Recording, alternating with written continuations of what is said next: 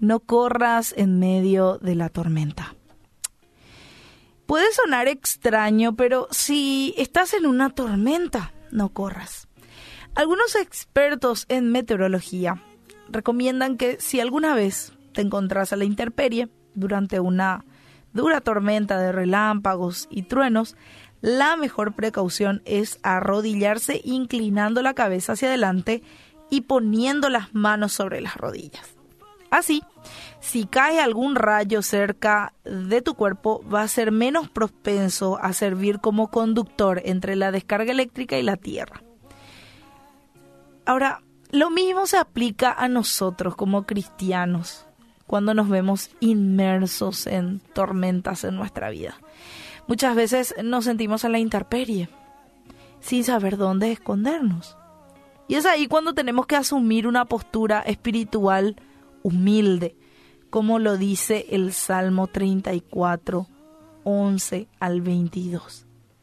Debemos hablar con veracidad, apartarnos del mal, hacer el bien y buscar la paz. Y a veces esto suena un poquito complicado y difícil porque en medio de la tormenta lo primero que queremos hacer es correr, ¿verdad?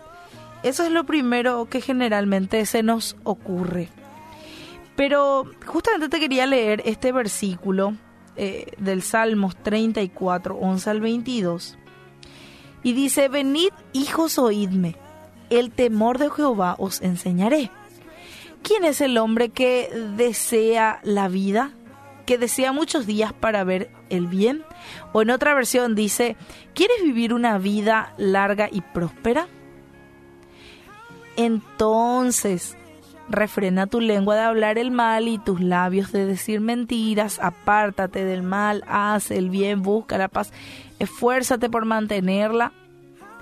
Y dice, los ojos del Señor están sobre lo que hacen lo bueno, sus oídos están abiertos a sus gritos de, de auxilio. Y dice también, el Señor oye a los suyos cuando claman a Él por ayuda, los rescata de todas sus dificultades. El Señor está cerca de los que tienen quebrantado el corazón. Él rescata a los de espíritu destrozado. Entonces, si vos estás en medio de una tormenta, eh, tenés que hablar primero con veracidad, apartarte del mal, hacer el bien, buscar la paz y podés sentirte de alguna manera inclinado o inclinada a correr para escaparte de la tormenta, para huir de los rayos, de los truenos. Pero esto es lo peor que podés hacer en el terreno espiritual. Lo mejor va a ser inclinarte, así como el salmista, que decía que Dios estaba cerca de los humildes. Bueno, entonces inclínate humildemente ante lo que parece inevitable y clama a Dios. Salmo 34, 19 sigue diciendo, muchas son las aflicciones del justo, pero de todas ellas le librará Jehová. David, el salmista, nos asegura aquí, al finalizar este salmo, que los que confían en Dios durante las tormentas de la vida que estén pasando, van a ser guardados.